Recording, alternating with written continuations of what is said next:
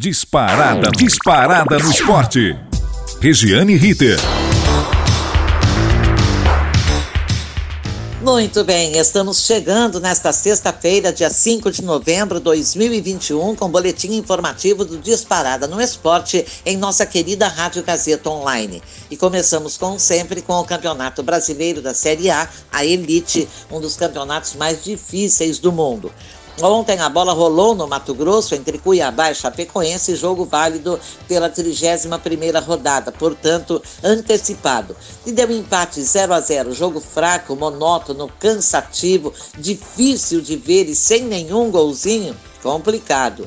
Hoje tem partida atrasada da 19 rodada no Maracanã. Esse jogo vale, vale muito.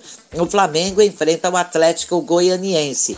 O time carioca ainda acredita na remota possibilidade de título e só pode pensar em vencer todas as suas partidas, 11, e torcer para o Galo perder duas e empatar uma. Matemática simples, mas é uma das possibilidades. É, já dissemos e vamos repetir: o Flamengo joga 11 partidas, o Atlético Mineiro 9. A de hoje do Flamengo com o Atlético Goianiense é atrasada da 19 rodada, lá ainda no encerramento do primeiro turno. No futebol, tudo é possível. A velha caixinha de surpresas pode se abrir mais uma vez. A trigésima rodada começa amanhã, sábado, 5 da tarde, no Itaquerão, Corinthians e Fortaleza, 7 da noite no Beira Rio, Internacional e Grêmio, 9 da noite no Maracanã, Fluminense e Esporte Recife. Vamos para o domingo, 4 da tarde, no Nabia Bichedi, Bragantino e Atlético Paranaense. Esse jogo é uma prévia da final da Copa Sul-Americana. Eu não acredito que eh, os treinadores coloquem times titulares em campo. Eu acho que eles vão colocar um time bem reserva, que é para ninguém descobrir o, um o que o outro pretende fazer ou como pode jogar a final da Copa Sul-Americana. Ainda quatro da tarde, Atlético Mineiro e América Mineiro. Sabe em quanto tempo os ingressos foram esgotados? Agora já com 100% da capacidade liberada? Em menos de três horas. E sabe que torcida comprou? A do Atlético Mineiro, já que o América pediu encarecidamente para ter ingressos para vender, para levar sua torcida, mas ficou decidido pelas autoridades de Belo Horizonte que o jogo terá torcida única. Portanto, estádio lotado para domingo, quatro da tarde, Atlético Mineiro, o Galo e América Mineiro. Às quatro da tarde, na Vila Belmiro, tem Santos e Palmeiras. Olha aí, um classicão de São Paulo. O Santos, em franca recuperação, estava na zona de rebaixamento, eh, venceu duas partidas, já está eh, um pouco distante da zona de degola, e o Palmeiras que vem também numa recuperação bastante boa, com vitórias seguidas. 6 e 15 da tarde, teremos em Salvador, no estádio Fonte Nova, Bahia e São Paulo. E 8 e meia da noite, lá em Fortaleza, na belíssima Fortaleza, Ceará e Cuiabá. Segunda-feira em Chapecó, Chapecoense e Flamengo.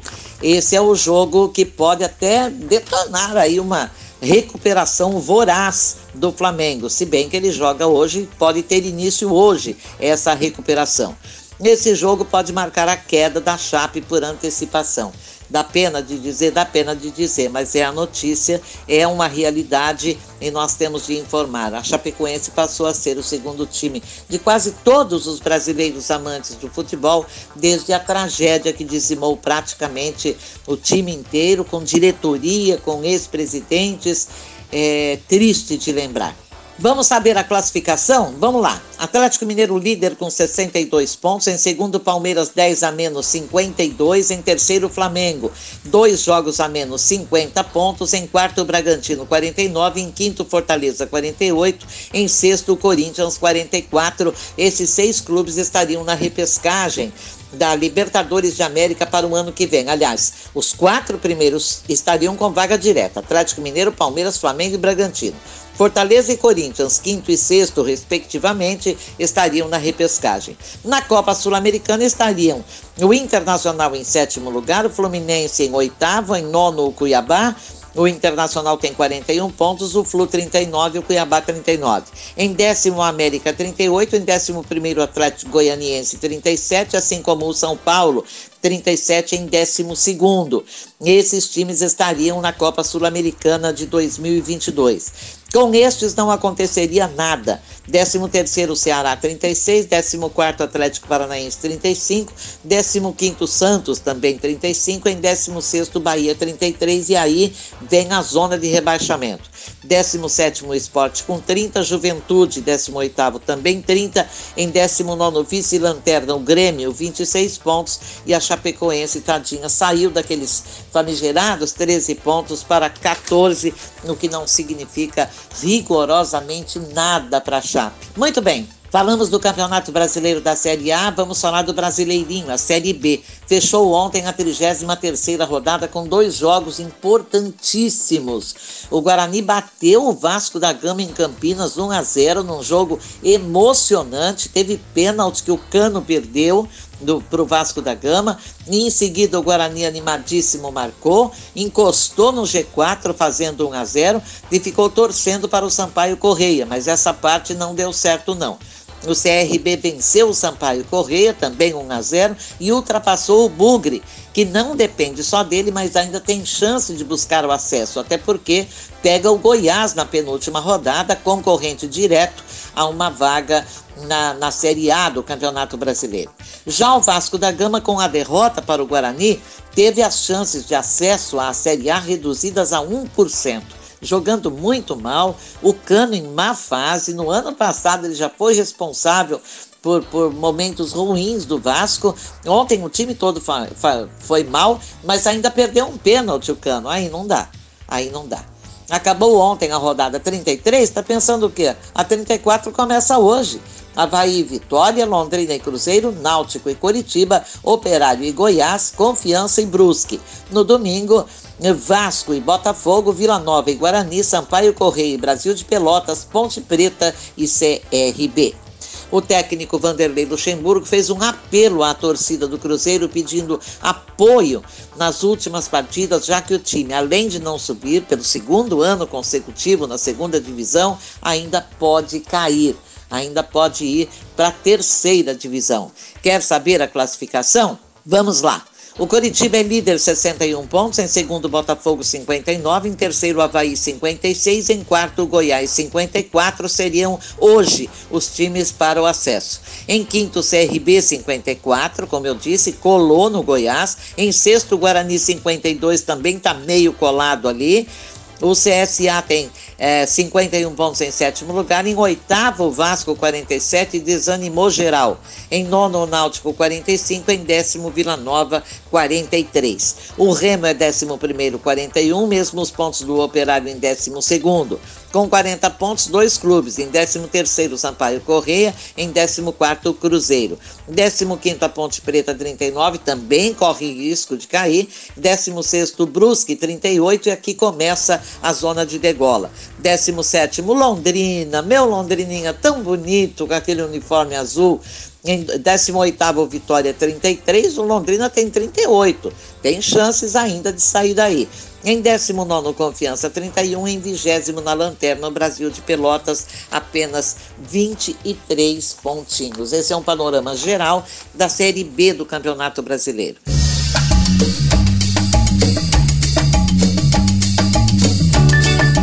Vamos passear pelo Paraguai? Libertadores de América Feminina. Começou quarta-feira no Paraguai com quatro jogos, lembrando: Cerro 1, Santiago Morning 0.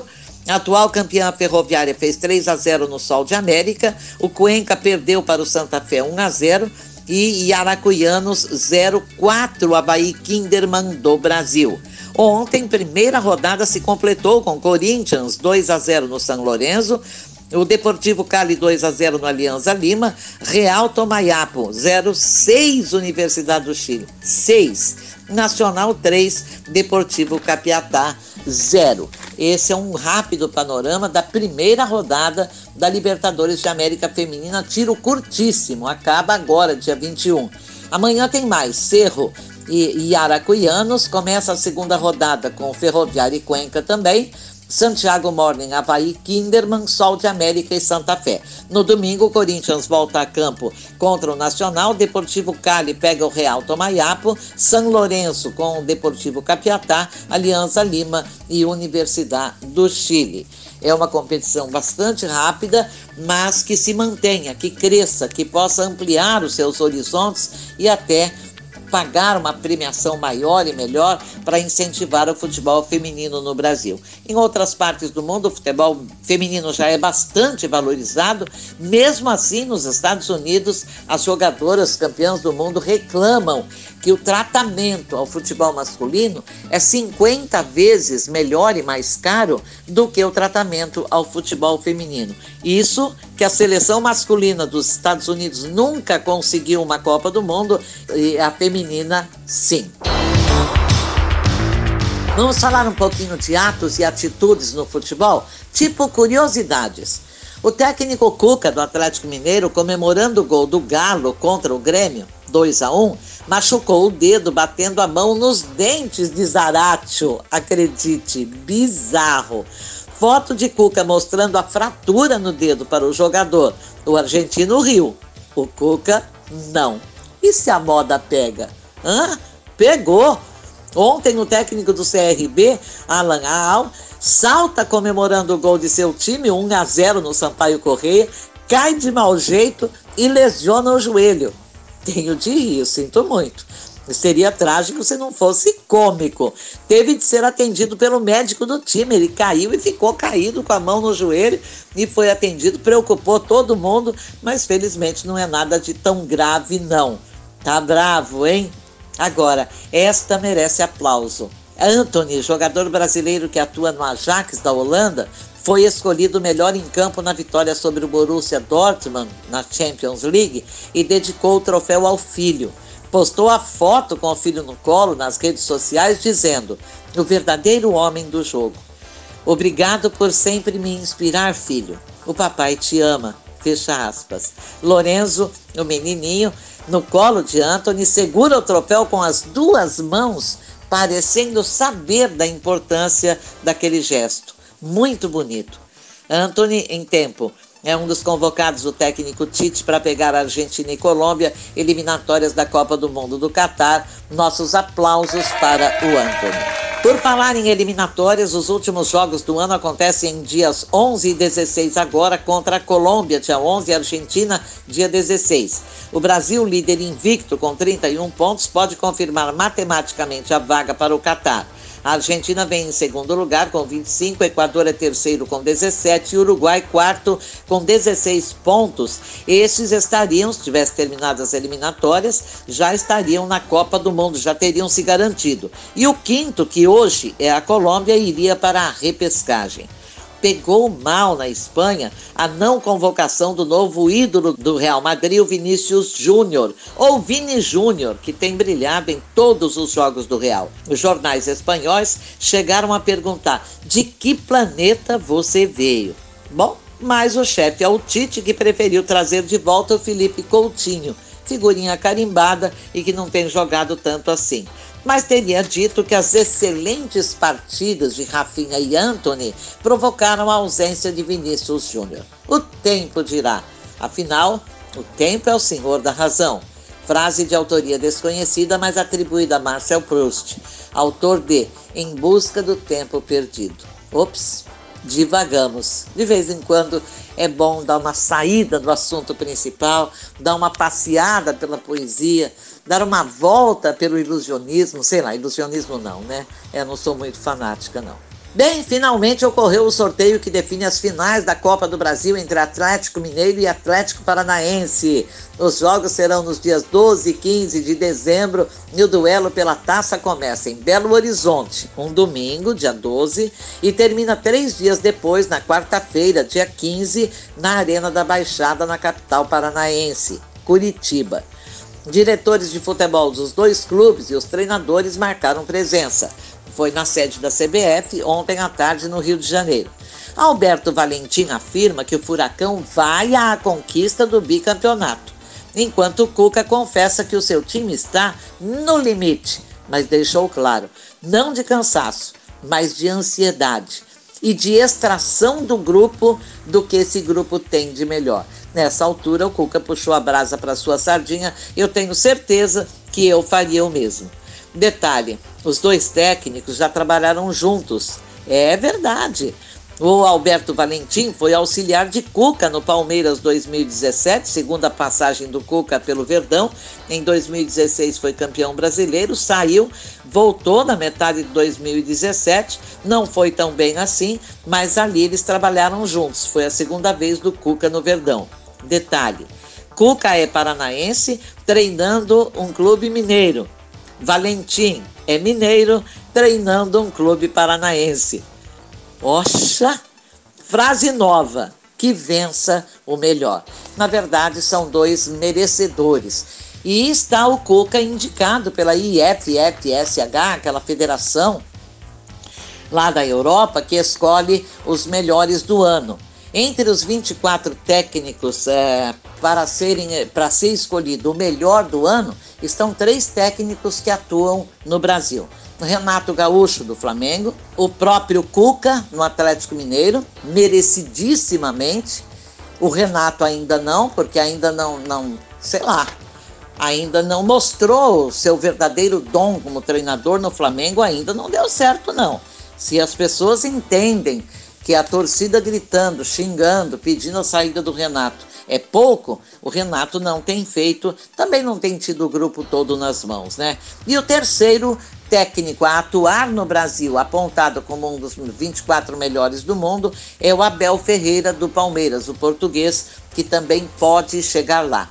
Mas eu não sei até que ponto se pode levar a sério essa premiação, essa escolha, essa IFFHS, etc e tal, é, a partir do momento em que eles estão escolhendo o melhor técnico do ano e o Zidane está entre eles e o Zidane não está trabalhando.